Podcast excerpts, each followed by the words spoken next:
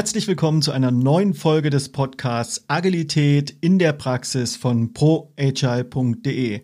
Mein Name ist Christian Müller und ich freue mich, dass du wieder mit dabei bist. Bei mir ist heute Sibide. Sie ist 28 Jahre jung, kommt aus Berlin und arbeitet bei den Lounge Labs. Das ist eine Innovationsberatung. Sibide ist ausgebildete Psychologin und wir reden über das Thema psychologische Sicherheit freue mich sehr, dass CBD hier ist und wünsche dir ganz viel Spaß beim Zuhören.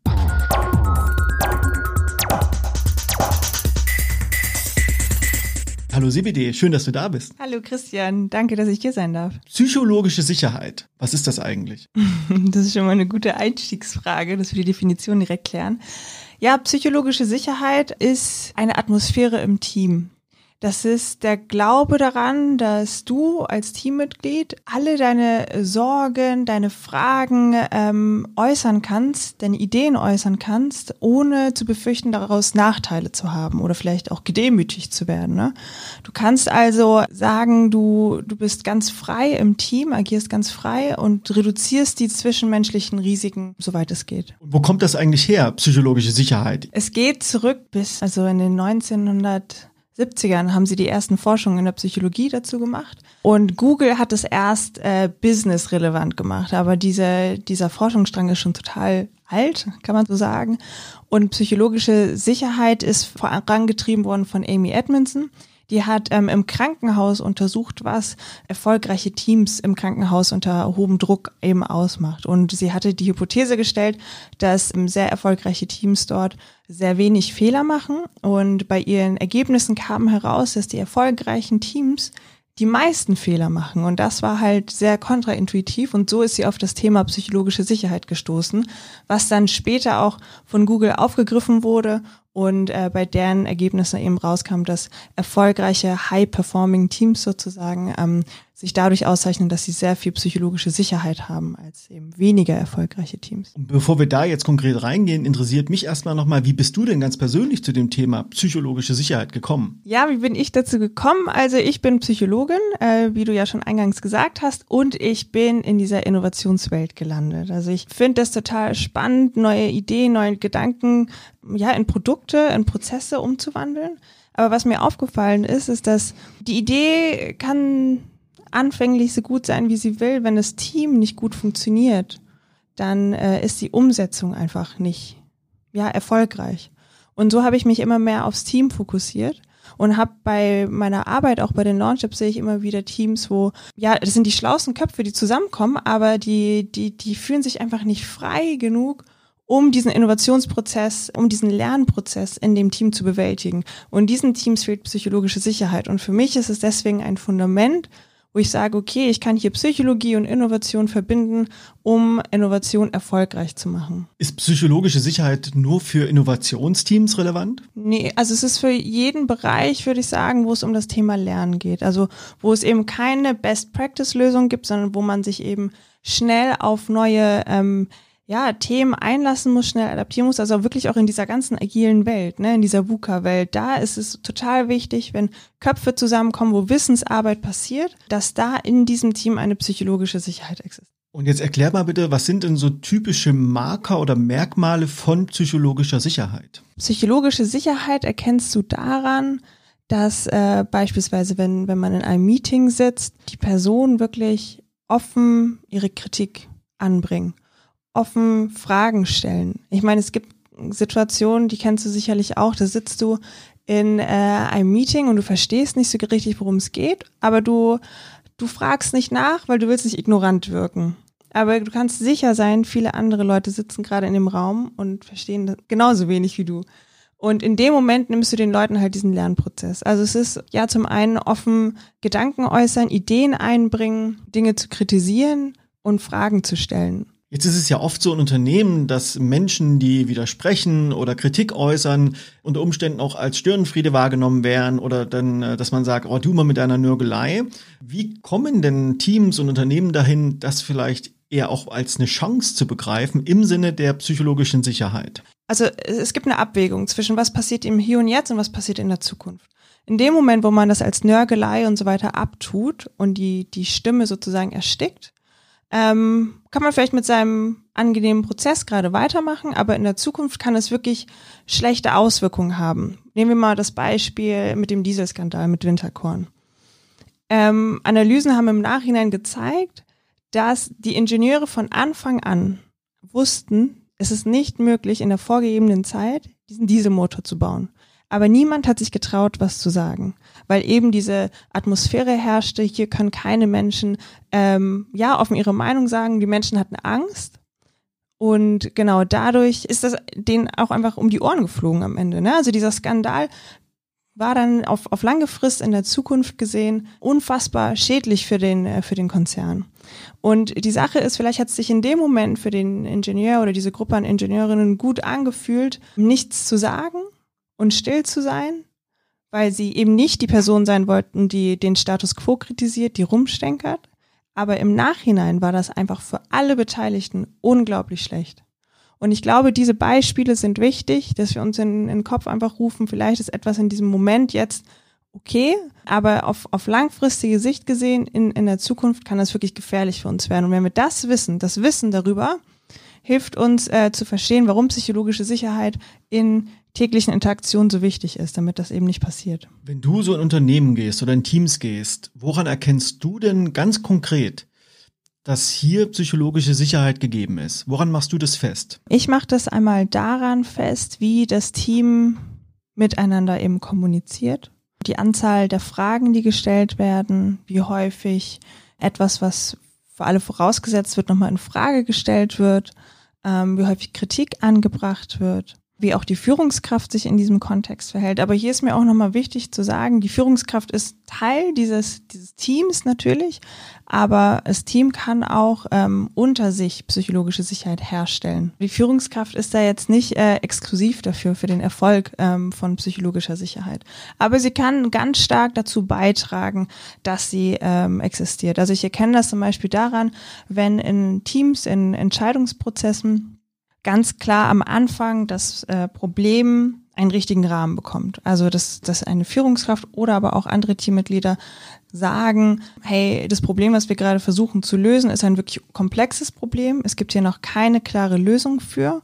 Und wir alle wollen jetzt gemeinsam experimentieren, um herauszufinden, wie können wir für uns die bestmögliche Lösung finden. Also erstmal den Rahmen setzen. Da erkenne ich psychologische Sicherheit.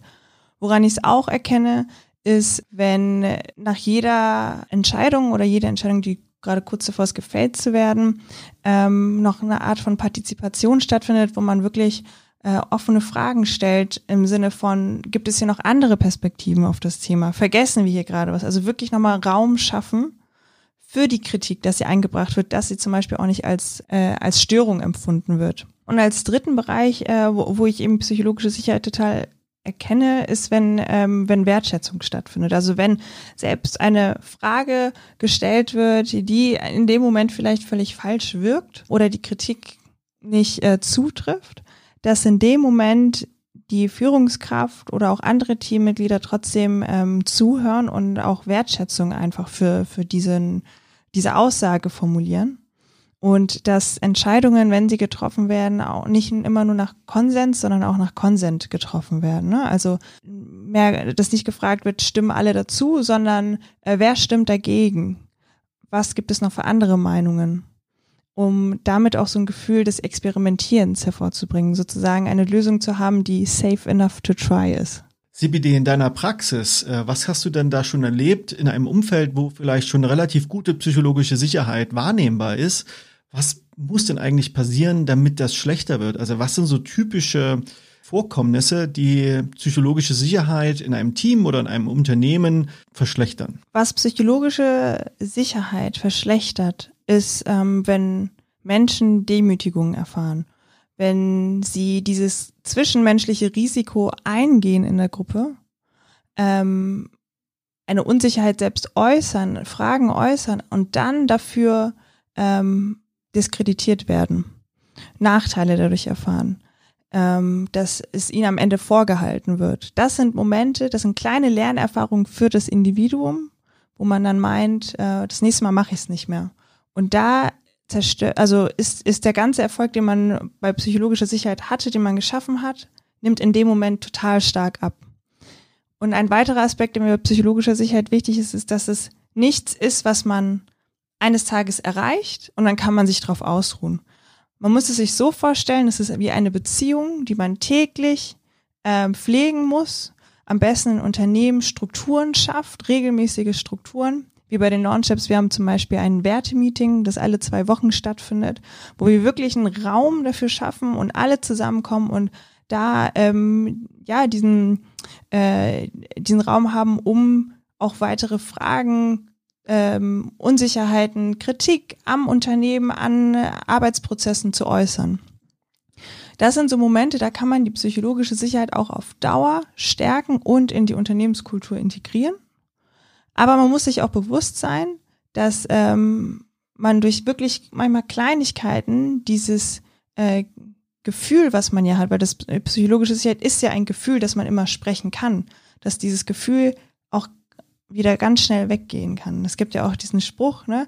Es dauert Jahre, bis man Vertrauen schafft und es kann in, in Minuten kaputt gehen. Jetzt stelle ich mir aber auch vor, dass ähm, sowas auch sehr subjektiv ist, also sehr individuell ist. Also was den einen Menschen vielleicht nicht in seinem Sicherheitsgefühl erschüttert, kann für den anderen Menschen vielleicht schon einen großen Impact haben. Wie stelle ich denn eigentlich als Unternehmen oder als Team oder als Teambetreuung sicher, dass ein Set an Verständnis entsteht, wo wir sagen, das ist so der Korridor, den wir für uns als psychologisch sicher erkannt haben. Und wo ist die Grenze dahin, wo wir sagen, das ist für uns nicht mehr safe enough to try? Ja, das ist eine gute Frage und die ich finde, die die riecht für mich wieder nach äh, dem, was ist die goldene Lösung, die ich wirklich auf alles anwenden kann. Und Menschen sind da einfach super, super individuell. Ne? Also du hast da vielleicht in Team A in einem Konzern ähm, ein Team voll mit äh, Introvertierten, in dem anderen Team sind es ganz viele Extrovertierte, dann hast du ein drittes Team, was so eine gute Mischung aus allem ist.